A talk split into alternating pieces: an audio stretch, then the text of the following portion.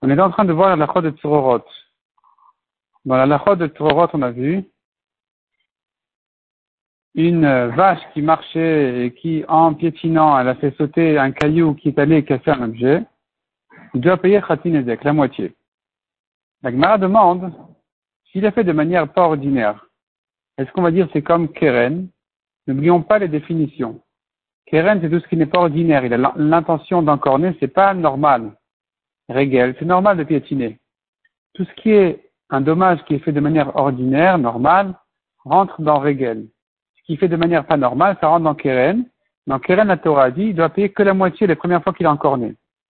Si maintenant il a fait de manière bizarre, il a eu l'intention comme ça de, jeter un caillou, donc c'est pas normal. Est-ce qu'on va dire qu'il va descendre donc de Khatin Ezek au quart d'un Ezek. Parce qu'à la base, il doit payer que la moitié. Et comme c'est pas ordinaire, alors il paye la moitié de ce qu'il doit payer. Comme un taureau, connaît les premières fois, qu'il ne paye que la moitié d'une Ezek. Ici, il devra payer que la moitié de ce qu'il aurait été censé payer s'il avait l'intention. Ou bien on dit non, ça n'existe pas un quart de Nezek, il paye que la moitié. La Gemara pose là-dessus une autre question. S'il ne paye que la moitié, même quand il a fait de manière pas ordinaire, est-ce que s'il a eu l'habitude de le faire trois fois, on va dire dorénavant, il est comme un moite qui va tout payer. Oui ou non? La Gemara reste là-dessus en técou, en question. La Gemara demande encore, selon Sumkruz qui dit qu'il faut payer tout le Nezek, même dans le Tororot. Est-ce que Sumkruz dira que quand c'est le deuxième objet qui s'est cassé, alors il sera d'accord que dans ce cas-là, il paye que la moitié. Par exemple, la bête a marché, le caillou a sauté à casser un premier objet, de cet objet, un débris a sauté à casser un deuxième objet, est-ce que sur le deuxième objet aussi dira Soumbrous, on paye tout? Ou bien il sera d'accord dans ce cas-là qu'il faut payer que la moitié L'Agmara à nouveau ne répond pas à cette question. Encore une question.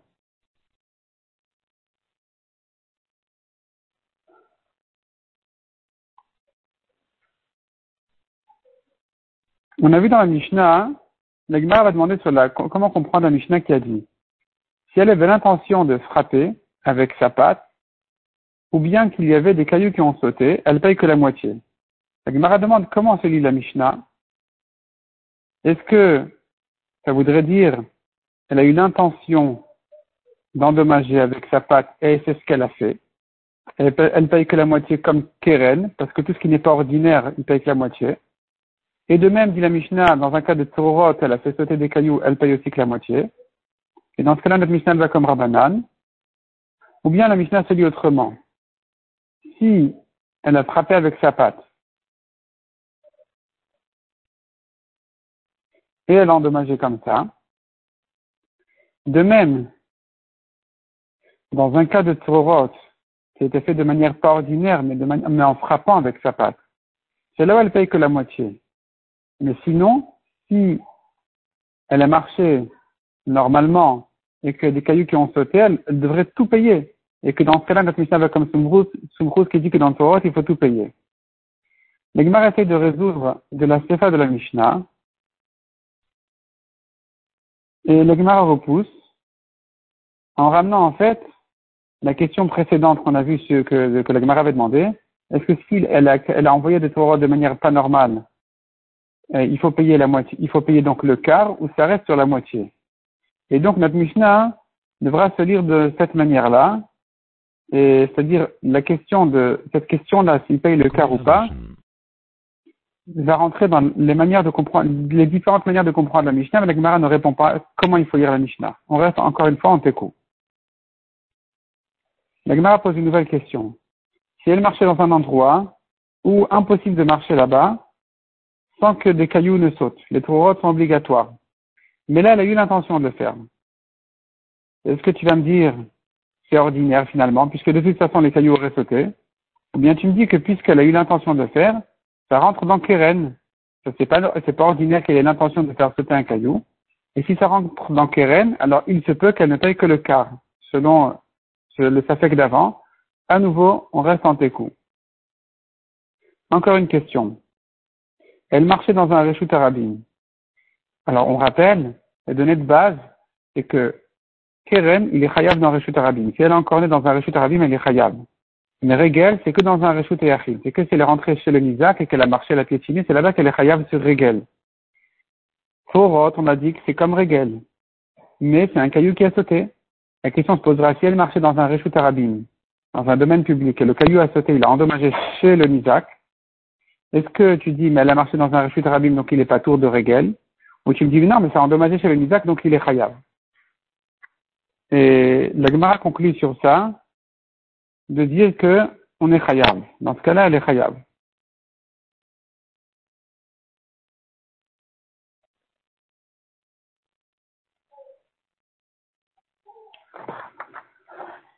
La Gemara ensuite dit,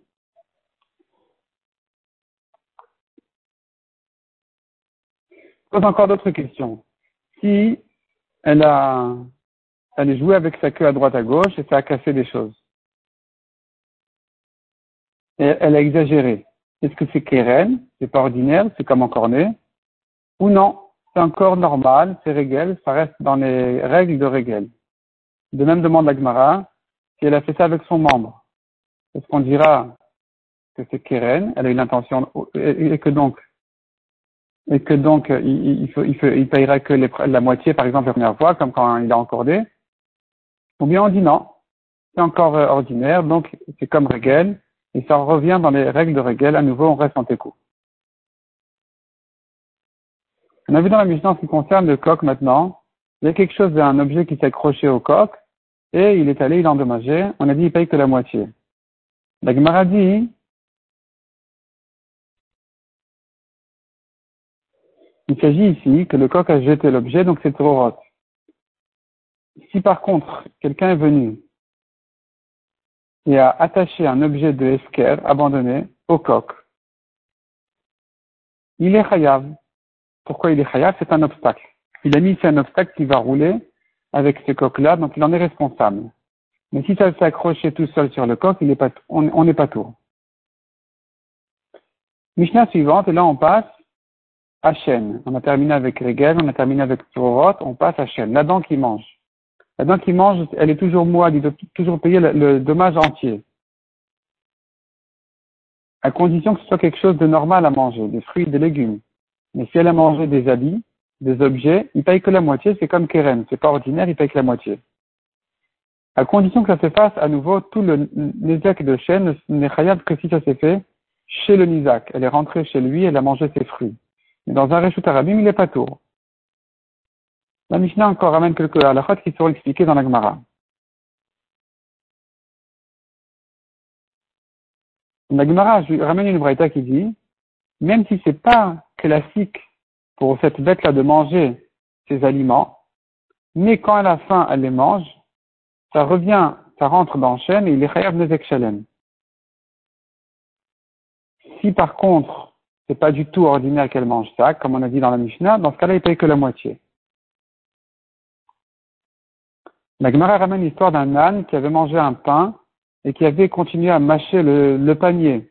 Ravida dit de tout payer pour le pain et sur le panier il paye que la moitié parce que c'est pas ordinaire de manger un panier, c'est pas normal. La Gemara explique qu'il avait terminé de manger le pain, puis ensuite il, a commencé à attaquer le panier.